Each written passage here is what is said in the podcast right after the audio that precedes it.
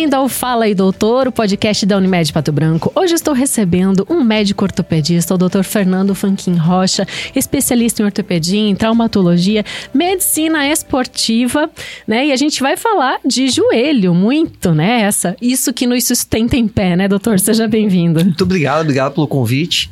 Tiverem dúvidas, eu puder Uhum. Responder, estamos às Estou muito empolgado porque a gente nunca falou de medicina esportiva, né? Que é a uhum. sua especialidade. Você já atendeu inúmeros atletas e também aquela pessoa que, de repente, né, quer fazer uma medicina preventiva. Mesmo que não seja atleta, você também atende, né? Isso. Na verdade, assim, a medicina esportiva, ela veio para colocar um atleta, seja profissional ou amador, de volta à sua atividade esportiva. Uhum. Então, a gente trata as lesões. Muita gente confunde, assim, às vezes, o médico que é, faz essa parte de medicina esportiva com nutricionista ou com fisiatra, que é outras áreas da medicina esportiva. Uhum. Então, basicamente, tratar e, e o enfoque, claro, é um pouco diferente, às vezes, no profissional, pelo tempo de reabilitação, pela necessidade de um clube. Uhum. Mas, no geral, é a mesma coisa, né? Inclusive, você atuou no Paraná Clube, né? Atuou dentro de um clube esportivo, um clube de futebol. Pois é, coitadinho do meu Paraná. Agora tá... Ontem eu vi que tá sem calendário até para 2024. Você é torcedor? Sou torcedor também do oh. Paraná. Eu acabei virando torcedor. Eu não era tão torcedor depois que trabalhei. Uhum. Mas foi uma experiência muito boa, assim. Eu trabalhei durante é, do, dos anos de 2013 e 2004. Uhum. Então tava até numa uma época boa, era da Série A, mas foi uma experiência muito importante, assim. A gente aprende muitas coisas a respeito dos bastidores também do, uhum. de um esporte yeah. profissional que é tão levado a sério no Brasil, pelo Sim. menos é, em termos de patrocínio e tudo mais, ele é levado bastante a sério e é, a gente aprende também coisas que é, a gente acaba levando pro, pro paciente amador, pro jogador amador. Sim. E é um aprendizado que vai facilitar também o retorno de, de todos os atletas, seja profissional ou amador. Né? Com certeza, porque esse esporte de alto rendimento, né, onde o atleta tem que dar muito num curto isso. espaço de tempo e os treinos também são intensos. É, né? Exatamente. Esse, isso que você falou é interessante, que alto rendimento não é sinônimo de saúde na grande uhum. maioria das vezes. Vamos falar disso. E aí que mora o perigo. Então, uhum. e mesmo uh, hoje a gente vê um esforço muito grande de certos atletas amadores, seja em corrida de rua, que está muito, uhum. cada vez crescendo mais o número de participantes, é, é, outros esportes novos aí surgindo, beach tênis, crossfit. Então, dependendo a, a quantidade de carga, acaba fazendo mais mal do que bem. Então é, uhum. é, é um modo um perigo aí nisso. Né? Então vamos começar falando assim: alongamento é uma coisa boa, todo mundo deve fazer. É bom para o joelho, é bom para o corpo de é modo bom, geral. Sempre é bom. Um alongamento, então, uma coisa que tem algumas é, alguns tabus assim. Devo uhum. alongar antes ou depois da atividade esportiva? Depende, mas basicamente é para não ter erro. Por exemplo, um jogo de futebol. Se você alongar demais antes, você acaba desprotegendo a articulação, o joelho, o tornozelo. Ah, o alongamento sempre depois você nunca vai errar. Então, certo. eu lembro até no, no, por exemplo, um time profissional, quando estava no Paraná, os jogadores saíam do, do, do campo tal. Eu ia com os outros jogadores para fazer lá o antidoping e tal, mas os, o, o, o preparador físico ficava com aqueles atletas mais ou menos 20 minutos a meia hora alongando. Eles loucos para tomar banho, mas é importante para prevenir lesões musculares, contraturas musculares na sequência e que acaba perdendo o atleta para os outros jogos. E o ideal é alongar ainda com o corpo quente, né? Alongar ainda com o corpo quente. Aquecido Terminou, ali. não simplesmente sair, o amador sair, tomar um monte de cerveja e depois esquecer de alongar ou alongar um pouquinho. Se for banho e alongar depois é tempo é, perdido, né? Não adianta nada. Então, o antes da atividade o mais importante sempre é o aquecimento. Isso mesmo. Então, por exemplo, vocês veem num, num jogo de futebol, quando o, o, reserva vai aquecer, ele fica um bom tempo ali. Enquanto uhum. não cair um pinguinho de suor, ele não, não entra em campo. Esse é o ideal, a menos que se machuque muito rápido lá, o atleta tem que acabar entrando meio. E aí mora o perigo de vir lesões, né? Uhum. Mas é mais comum um paciente, um jogador que não está aquecido é mais tem uma chance maior de ter lesão uhum. muscular principalmente. E daí uma coisa que se usa para aquecer é a corrida. E quem vai Sim. correr aquece como para não ter lesão? Caminhando ou fazendo um trote mais leve. Ah, tá. Né? Comece devagar então. Ou, e alongue um pouquinho uma bicicleta. Antes. Alonga um pouquinho antes. Uhum. Ou, ou, por isso que assim, é sem exageros. O uhum. antes não é você ficar meia hora alongando, que nem eu falei o exemplo do futebol profissional. Sim. Mas é, aquela destravadinha, sabe? Aquela só aquela alongadinha básica, uhum. isso ajuda, porque vai preparar um pouco. É você não pode deixar muito alongado o músculo, por isso que tem que ser bem falado. Não estou falando que é proibido alongar antes. Boa questão que você levantou. Então alonga um pouquinho uhum. e aí vai fazer tua atividade. Mas eu, esses dias eu estava pensando, me perguntaram isso. Uhum. Vou correr, como é que eu vou aquecer? Mas pode aquecer caminhando, Inclusive, quando um pós-operatório de ligamento, quando eu oriento iniciar as corridas, que geralmente é com três meses, eu sempre peço para dar umas duas ou três voltas caminhando rápido num campo de futebol, na grama, para daí começar o trote. Então, sempre tem alguma coisa a menos que você consegue aquecer. Uhum. Não é corrida o sinônimo de aquecimento. Vamos tentar generalizar essa informação, doutor. Quando a pessoa vai fazer algo com mais impacto, que vai exigir mais, ela alonga um pouco e aquece bem. Seria isso. mais ou menos isso? Eu... Porque a gente pode levar para outros esportes, tipo skate, né? O próprio isso. crossfit, porque o skate exige muito do joelho também. É, a gente tem cada vez mais skatistas, é, né? Esses esportes que têm mais chance de você ter uma torção, ou principalmente que tem é, divididas, o futebol, que você tem contato, ah, esportes sim. de contato, uhum. né? O vôlei não é tão contato, mas o vôlei tem uma chance, do, principalmente a principal lesão em joelho e tornozelo no vôlei é na hora da aterrissagem, uhum. que pisa no, no, pé do companheiro, por exemplo, ou cai de mau jeito. Então, esses esportes, é, eu acho que é mais importante o bom aquecimento e o alongamento. Uhum. Lógico, vai fazer, sei lá, um esporte que você. uma natação. Uhum. É, não vai machucar a articulação se você alongar muito antes, mas vai cair um pouco o rendimento muscular. O uhum. músculo vai ficar muito alongado. Então, principalmente nas provas de, de explosão, não vai, não, vai, não vai ser bom pro, para o rendimento desse atleta. Uhum. E você sabe disso, porque você nada também, né? Eu faz nado, natação e faz boxe. Eu faço natação e boxe, mas assim, é, esses dias estava me comparando eu uhum. gosto de nadar, sempre gostei. Sim, você nada desde pequeno? Mas nadei na, na infância, nadei anos, depois teve o intervalo ali na adolescência tal, depois na faculdade nadei um pouquinho. Mas assim, aprendi a nadar ao certo. E hoje você nada tava, com que frequência, assim? Eu nado duas vezes por semana. Ah, legal.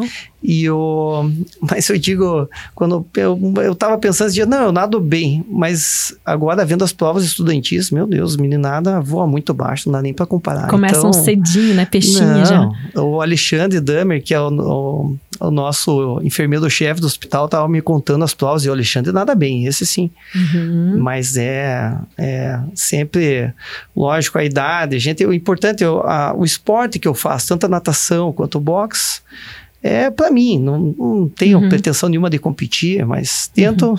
manter um ritmo ali que para mim é legal e tá, tá o suficiente. E superar seus próprios limites, né? É, superar na medida do possível. Já não tenho nem tanto também ambição de, mas tento fazer o melhor, né? Claro, é gostoso. Você depois que pega prática e gosta do esporte, o boxe também, não vou lá sem capacete, não quero que quebre meu nariz. Uhum.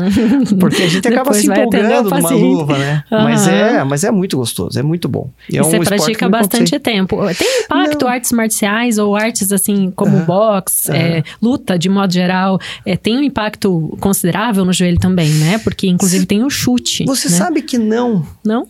Ah, talvez pelo fato de ter mais praticantes no futebol, que isso é indiscutível, né? Mas eu já tive é, atleta de jiu-jitsu profissional que arrebentou o ligamento do joelho. É, recentemente eu operei um atleta é, olímpico, paraolímpico, é, ele é o Heron, ele é deficiente auditivo uhum. e ele era campeão de karatê. Ele teve lesão, mas ele teve lesão no ligamento agora por outro motivo, jogando, jogando bola. Mas assim, é, é, parece, me parece, quando a gente fala em arte, em arte marcial, é, que não tem tantas lesões articulares como a gente acharia que teria, uhum. sabe? Eu vejo isso pelo mesmo movimento no consultório. Você o, fala o comparando um, com o futebol, né? Porque eu sou karateca. É. a gente sabe que tem umas bases bem fortes. Sim. E alguns giros que a gente faz também com base, assim, é. do joelho aberto e tal, que às vezes dói um pouquinho no fim de treino. Mas, comparando com o futebol, ainda a lesão é baixa. Pois é, mas né? eu até te pergunto, você é karateca. Eu tenho até um, algumas atletas. Você já viu alguém com lesão grave de ter que sair operar? É, não é comum. Não é comum, uhum. sabe? Com dor, sim. Com uhum. dor eu uhum. atendo bastante. Mas lesões, assim, cirúrgicas, ligamento, que é o mais comum, o próprio menisco, eu acho que é um pouco menos frequente. Talvez porque o preparo desse atleta seja melhor. Uhum. Talvez. É, tem bastante Ou aquecimento. porque o futebol é é mais praticado, então uhum. é, aí é todo também, tipo né? de gente, todo tipo de gente despreparada que vai jogar. Uhum. Ninguém vai fazer uma luta de karatê sem saber, nunca ter noção. É Talvez verdade. Isso. Já futebol, né? Já, Já sai futebol, chutando a bola, correndo atrás. Um joga, até a avó que no final de semana ali resolve e se machuca. Vamos falar disso, porque você atende muito atleta de alto rendimento, inclusive trabalhou em clube profissional, mas você atende pessoas que jogam futebol no fim de semana e que se lesionam. Garanto que já fez inúmeras cirurgias nesse sentido. Qual que é a tua avaliação sobre Sim, isso? É o que mais tem, né? Uhum. Ah, é o atleta de fim de semana. É, o atleta que está retornando agora após pandemia está tendo bastante isso. Uhum. A gente imaginar, ficou uhum. parado, volta, lesões musculares são as mais frequentes ainda. Mas tem é, lesão de. Agora, essa semana eu vi duas lesões de tendão de Aquiles, que é uma lesão geralmente do paciente um pouco mais velho. Uhum. Eu tenho 45, mas um pouco mais velho é depois dos 40. Eu não acho que seja tão eu velho assim, sabe? Não, mas é, pelo menos Tem na que estatística. Com você, né? E. Mas é, o, o, atleta amador, ele não, não vai, na grande maioria das vezes, se dedicar a fazer um reforço muscular, uhum. alongar no final do treino, tá? Então, claro que ele sempre é o número um ali de lesões. E acontece lesão, tanto é que acontece lesão também em atleta profissional, a gente vê com frequência na, na, na, na no esporte, na, no jornalismo esportivo. Sim. Mas me pergunto às vezes, mas se eu fizer um bom reforço, eu laco, não tenho chance de lesar um menisco, um ligamento? Verdade, não pode. A, a, resposta é não, pode ter. Um atleta profissional com toda a estrutura acontece também. Então, uhum. lógico que diminui né? Diminui a chance. E eu já vi casos que você opera, inclusive eu quero falar dessa cirurgia de vídeo aí inovadora que você faz, mas que você opera um atleta de futebol e que ele tá ali com todo o aparato pós-cirúrgico e ele volta a jogar e joga por anos. Eu vi um caso assim, acho que no, não sei se foi no teu site, no teu Instagram, que ele jogou já dois, três anos pós-cirurgia e tá ok, tá tudo certo. Não, mas é essa, é essa na verdade, é a função da, Voltar da cirurgia. Voltar a jogar sem problemas. A, um paciente, por exemplo, que tem uma lesão de ligamento, eu já tive. Eu já sou operado meus dois joelhos. Uhum. É, não tendo uma lesão associada de cartilagem ou menisco, o paciente vive bem. A vida cotidiana, normal. Ele consegue. Esse viver bem é com um pouquinho de dor não, ou é normal? Nem, não necessariamente. Assim, se ele tiver, por exemplo, só uma lesão isolada do ligamento cruzado anterior, ele consegue andar, correr, fazer academia, é, viver de uma maneira geral bem. Ele pode ter uma instabilidade um, ou uma sensação torcer novamente o joelho, uma mudança rápida de direção, pular um muro pequeno uhum. ou se tentar jogar novamente futebol. A chance aí é grande. Uhum. Então a cirurgia de ligamento, vamos falar já que nesse, nesse tema específico, ela é feita justamente para reabilitar esse atleta pro esporte, não para a vida cotidiana. A vida cotidiana a gente entende, pode ele ter alguma dificuldade, mas não é grande dificuldade. Uhum. Mas a ideia é que ele volte. Ah, mas se ele não quiser voltar, ótimo. Uhum. É, isso é escolha do, do paciente. Eu, por exemplo, eu, a minha última, com 30 anos, eu não voltei. Mas é que seria uhum. muito caro de pau. Eu tive três lesões. Uhum. E eu era meu perna de pau. Se eu fosse um bom jogador de futebol, então daí eu decidi não correr mais riscos. Vamos focar na mas natação é que, e no box, que é um natação de impacto tá quase zero é, e outro de impacto, mas... É, pelo né? menos nunca me machuquei nessas duas. Né?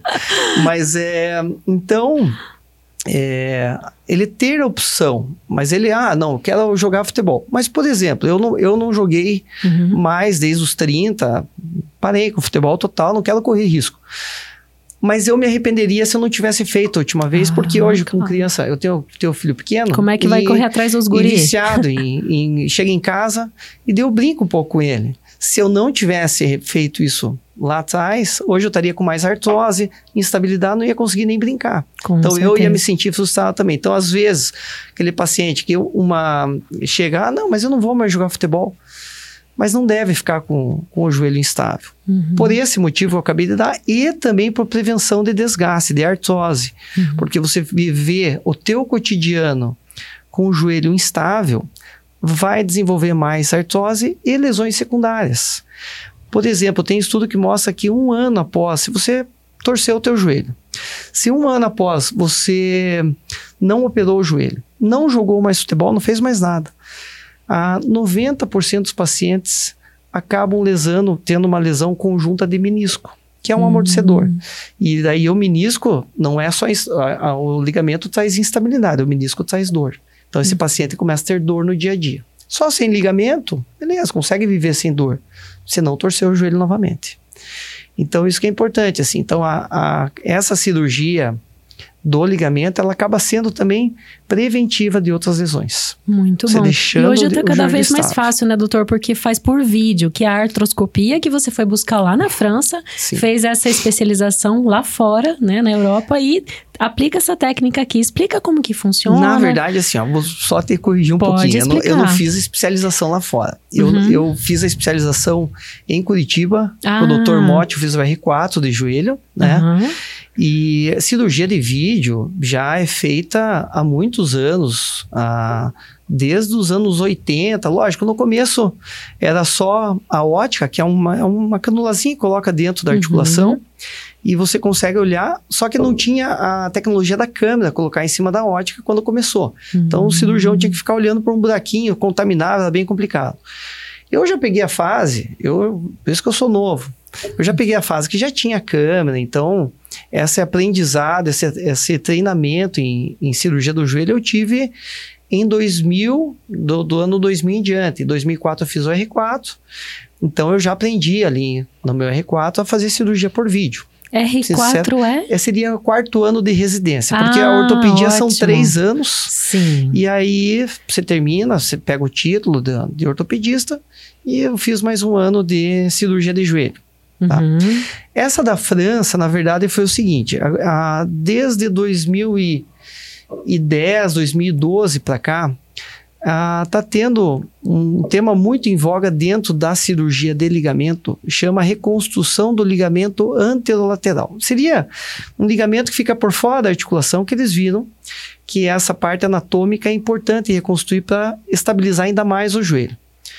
Em, não em todos os pacientes, sabe? pelo menos o protocolo de Lyon, na uhum. França, lá onde eles estipularam e fizeram um, um, estudo grande, eles notaram que a reconstrução conjunta desse ligamento, junto com o cruzado anterior, que é esse que nós estávamos falando até agora, uhum. Diminui muito a chance de reroturas. É, então, eles pegam principalmente atletas jovens com menos de 25 anos. Agora está se falando até menos de 30 anos, mas enfim, 25 anos. O jovem está cada vez mais velho cada hoje. vez que mais ótimo, velho, né? né? A gente vê hoje, o, eu atendo paciente de 70, 75 anos. Ah, não, mas não tenho é jovem. Maratonista. E, sim. Hoje eu atendi um que falou que faz um mês que. Não, parei de jogar futebol. Perguntei quando? Faz um mês. 75 anos. Eu, eu, com 45, faz 15 anos. Mas, assim, é exatamente. Então, então cada vez os, os, os idosos da nossa época, há tempos atrás, hoje são jovens. Mas essa cirurgia, então, de reconstrução conjunta do ligamento anterolateral, isso que eu fui, fui aprender na França, uhum. ela é uma coisa a mais, assim, e, e veio para ficar. Então já está bem estabelecido, que é o famoso, é o reforço anterolateral. Então é uma coisa a mais para evitar que esse joelho volte a, a, a, ter falha ou a romper novamente. Tratamento completo, então. É, tratamento completo. Mas não, não eu te, desculpe ter corrigido, mas não, é que eu não posso dizer é que eu fiz é residência conversa, lá fora. A gente não tem sou, que falar, não pode mentir um pro senão outro. Senão seria fluente em francês, a gente estava falando há pouco. Eu sei, eu fiz um tempo de francês, mas tá fazendo falta, tem que estudar novamente. Não, vamos conversar manter. em francês também um pouquinho. Não, vou passar vergonha. É muito bom. É, a questão da, dessas lesões, o, como que a pessoa pode desconfiar que ela tá lesionada? Porque é uma dor intensa, aparentemente na pele, né? A gente talvez tenha ah. ali aquele hematoma. Enfim, ah. quais são os sinais, doutor? Então, às vezes aí, no dia a dia em casa, ela gente, pode se lesionar, por sim, exemplo? A gente pode pegar, de repente, dois exemplos é, diferentes, assim. Um da parte traumática, falar em joelho, né? Que é o, é que eu gosto. Então vamos ficar sim, no joelho. Tem lá. outras partes, mas por exemplo, é, um paciente que teve uma lesão ligamentar ou uma lesão de menisco, paciente jovem. Ele não precisa nem desconfiar, ele vai saber. É aquele paciente que estava jogando vôlei, futebol, basquete e saiu carregado da quadra, torceu. Muitas vezes houve barulho, um cleque. Hum. Tem a história de paciente que se lesionou, o pessoal da arquibancada ouviu um, um estrondo. Ui, ui, ui. E acontece. O meu eu lembro que foi assim. Então, e para quem tem uma lesão de ligamento, é, é, se tem algum paciente que quer me corrigir, mas é como eu sou paciente, a gente se lembra até a roupa que estava, porque é uma coisa marcante, então dói. Então esse não precisa muita coisa para saber que se lesionou e ele vai procurar o médico, ele não vai ficar. Existe exceção? Existe. Existe uns pacientes muito largados que e vão tentando, mas aí vai chegar uma hora que ele vai ver que não vai conseguir jogar futebol, vai inchar, vai doer, ele vai procurar o médico. Uhum.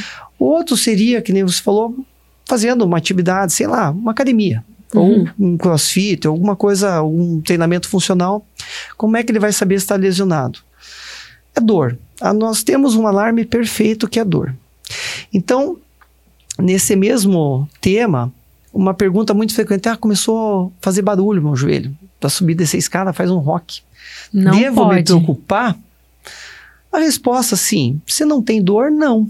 Ah. Entende? Então, é, muita gente fala: não, vai lá, toma um monte de remédio. Não. Se não tem dor, o joelho ficar crocante pode ser um início. pode ser que se comece a aumentar o barulho, já seja um, uma pré-dor ali, talvez. Mas se preocupar, vamos dizer assim, não, eu tenho que me preocupar, tenho que ir no médico, é dor. Mesmo que seja pequena dor. Uhum. Ah, mas dói só se eu subir a escada. Pois é, mas você não tinha dor para subir escada antes. Uhum. Então, acho que é, nesse sentido ah, é importante procurar, porque quanto mais cedo, existe até as classificações de todas as doenças, sempre a gente classifica em agudo e crônico. E isso não é à toa, porque agudo é mais fácil de tratar. Então tem um tempo assim. Geralmente ortopedia é dois meses. Uhum. Então, quando passa dois meses, a coisa fica mais difícil. Às vezes, um problema que só uma medicação for suficiente, algumas orientações, quando é crônico, não. Quando é crônico, a coisa fica mais demorada. A maioria dos pacientes precisam de fisioterapia, sendo a fisioterapia bem feita, em clínica, né? Muita uhum. gente acha que, não, vou fazer em casa sozinho, sem orientação. Não, não adianta. Tem que ir numa uhum. clínica com um bom profissional, com uma frequência boa. Então, é... É tratamento, né, é doutor? É tratamento, né? Então, Entendi. é nesse sentido. Muito bom. E às vezes isso tudo começa na adolescência. Inclusive, quero que você conte a sua historinha de adolescência, que eu sei que você foi um adolescente com problema no joelho, eu e fui. esse foi um dos fatores que fez com que você quisesse estudar, é. se especializar nessa área da medicina. Eu fui meio azarado na parte tanto de ortopedia quanto de joelho. Como é que é essas então, histórias aí? Não, eu, eu quando antes de, de prestar vestibular, eu quebrei o tornozelo. Eu usei eu ia pro cursinho de, com bota de gesso, ainda que não precisei operar. Mas tive outras lesões. Eu é, acho que com 12 anos, o, o, meu primo ganhou uma raquete de tênis, a gente ia jogar tênis.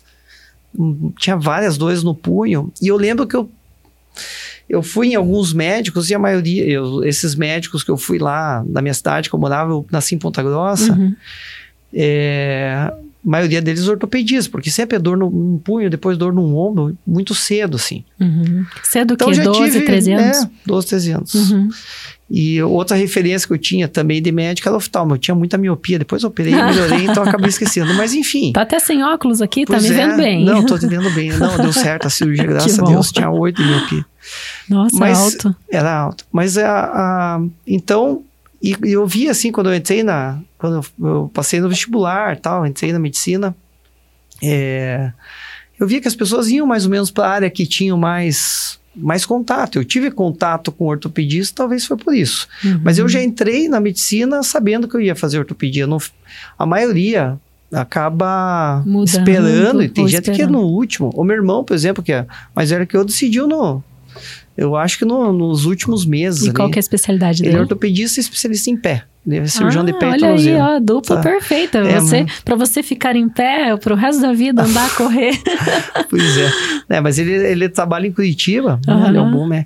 Mas é Uh, o pessoal brinca, né, que na minha família, meu pai teve dois filhos médicos, mais dois ortopedistas, que eles têm um preconceito com ortopedista. Ah, não. Que não mas, azar dele, faz parte. Sim, imagina. Até quero aproveitar aí, já que a gente tá falando bastante esporte e tudo, vou fazer umas perguntinhas rápidas tá, para okay. você. Daí você, tá. eu quero que você me responda assim. Eu vou te falar a lesão e você me fala os esportes, ou enfim, que mais causam aquela lesão. Pode Você ser? viu que eu não respondo muito rápido, né? Eu sou meio demorado, mas vamos tentar. Lá. Não, mas é, é bacaninha. Então, pra tá. gente entender a lesão, né? E, enfim, Perfeito. se você pratica isso, fica ligado, que o doutor Perfeito. vai falar aí.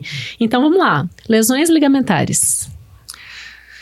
Lesões ligamentares, você quer dizer assim, num esporte algum lugar? que mais... Ah, o esporte. Ah, lesões ligamentares, no Brasil, o number one, futebol. Primeiro lugar.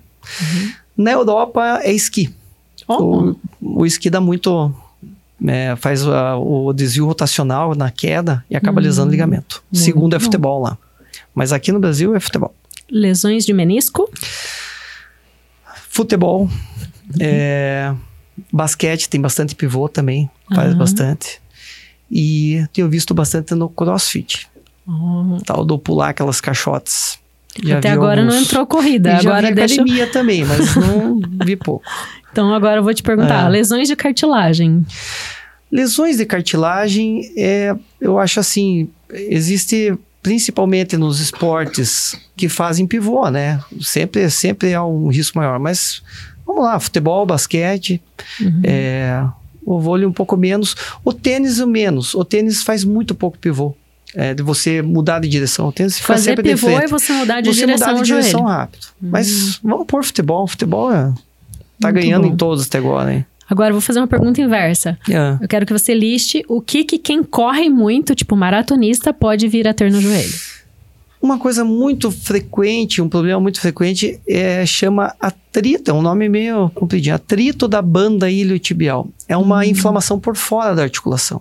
Uhum. Então, isso tem muito a ver com pessoas que, que praticam corrida, principalmente é, estão há algum tempo e estão aumentando a demanda e não tem um alongamento ideal.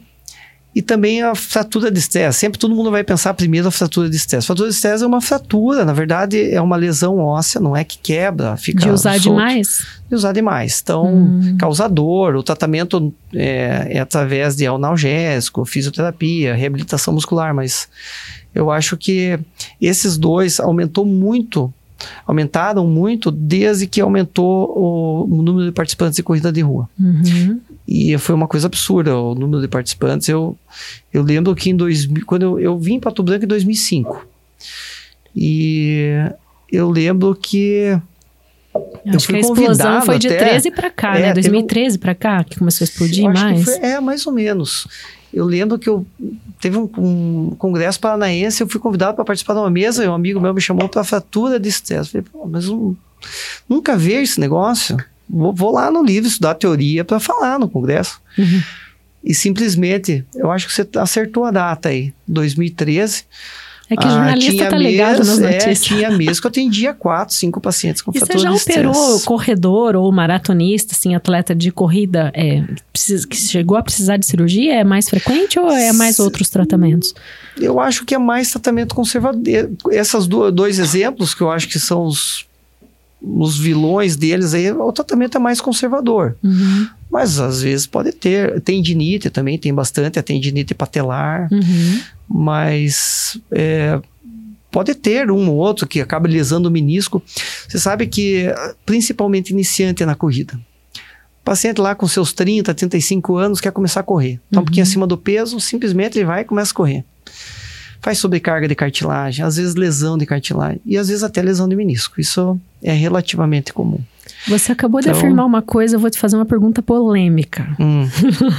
Vamos lá. o que, que é pior para o joelho? O excesso de peso ou o excesso de idade, a idade mais avançada? Eu acho que excesso de peso, uhum. com certeza.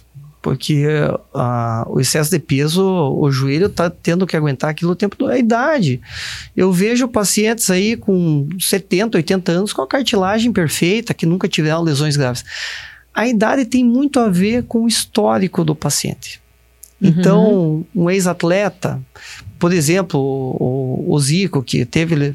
Eu vi que você teve com ele no congresso, é, né? E foi interessante que ele foi no congresso só de cirurgia de joelho. Uhum. Ele foi convidado para falar a história dele. Foram também os médicos da seleção. Você lembra quantas Naylor, lesões ele já teve? Ele teve lesão do ligamento cruzado uhum. e, e aí ele demorou um pouco para fazer o diagnóstico. Na época, nem nos anos 80 era mais complicado, sabe? Uhum. E e aí, a consequência disso foi lesão de menisco associado, depois operou, voltou. Ele jogou uma Copa sem ter o ligamento, aquilo que eu falei Nossa. no começo, um joelho instável. Imagina, ele jogou uma Copa. Culpo ele até hoje de um, de um pênalti que, na verdade, no momento Você lembra pênalti, que Copa que foi? Foi 86. Ah, 86 que ele estava Os aficionados por futebol vão lembrar. Ele lesou o ligamento em 85, se não me engano, em outubro de 85 eu sei disso recente porque ele teve, contou certinho. Uhum. Não porque você estava lá, né? Nem porque não assistiu. Porque tava, eu ainda não era tão, mas eu tinha 10 anos, acho. Já curtia futebol? Já curtia, não, acompanhava. Eu, Zico, eu, eu cheguei a ser flamenguista, não é que eu sou vida casaca, mas é que naquela época as crianças, o Zico era um ídolo que, e eu quando, depois todos nós fomos tietar o Zico, né? Uhum. Tirar foto. Sim, sim. Mas enfim, ele pegou uma época ruim de cirurgia de joelho. Uhum. Ele teve, ele voltando agora, eu vou, desculpe que eu vou entrando nos assuntos, mas assim, ele teve um histórico ruim. E ele, na idade que ele tá, se não me engano, ele tá com 70, 71. Uhum. Ele tem artrose, já fez até, teve artrose de quadril associado. Então, o esporte de futebol também é muito ingrato para os ex-atletas. Sempre, no começo a gente falou, o esporte de alto rendimento acaba tendo lesões e e por isso que o joelho, a idade não é o principal. O principal é o histórico, uhum. né? Então, claro que é uma pessoa com mais idade com histórico ruim, eu que tenho um histórico não muito bom, eu tô caprichando, tomando alguns remedinhos e e tentando não engordar para tentar chegar com o meu joelho original até os 65, pelo menos. Porque... Meu joelho original, é, tem é. esse termo aí. Não é muito original, porque já perdeu umas partes, né? Já não tem o menisco, já tem um muito ligamento bom. reconstruído, mas... Vou te fazer uma última pergunta, que é meio que duas, assim, mas aí você uhum. costura as duas. Primeiro, é. Sei que você ama muito sua profissão e você chegou a afirmar que quer poder estar tá bem de saúde para fazer isso até o fim da vida, até Sim. não poder mais, até o último dia de vida. Você quer ser médico, ortopedista, especialista em medicina esportiva e joelho. Último, última pergunta. Dentro dessa premissa toda de amar, atender o paciente, você se lembra de um caso assim que te marcou muito, que, que de repente a pessoa era super jovem e aconteceu alguma coisa e fez o processo cirúrgico e tá ok, tá beleza. E... Eu lembro quando eu fazia plantão ainda. Um menino que teve uma fratura exposta hum. de joelho. E hoje eu não faço mais trauma, não faço plantão faz muitos anos. Mas esse caso me marcou porque ele chegou e a avaliação inicial era para amputação, hum. porque ele uma, uma colisão de moto com se não me engano, foi moto com moto. Ele bateu no guidão, mas fez uma fratura bem feia.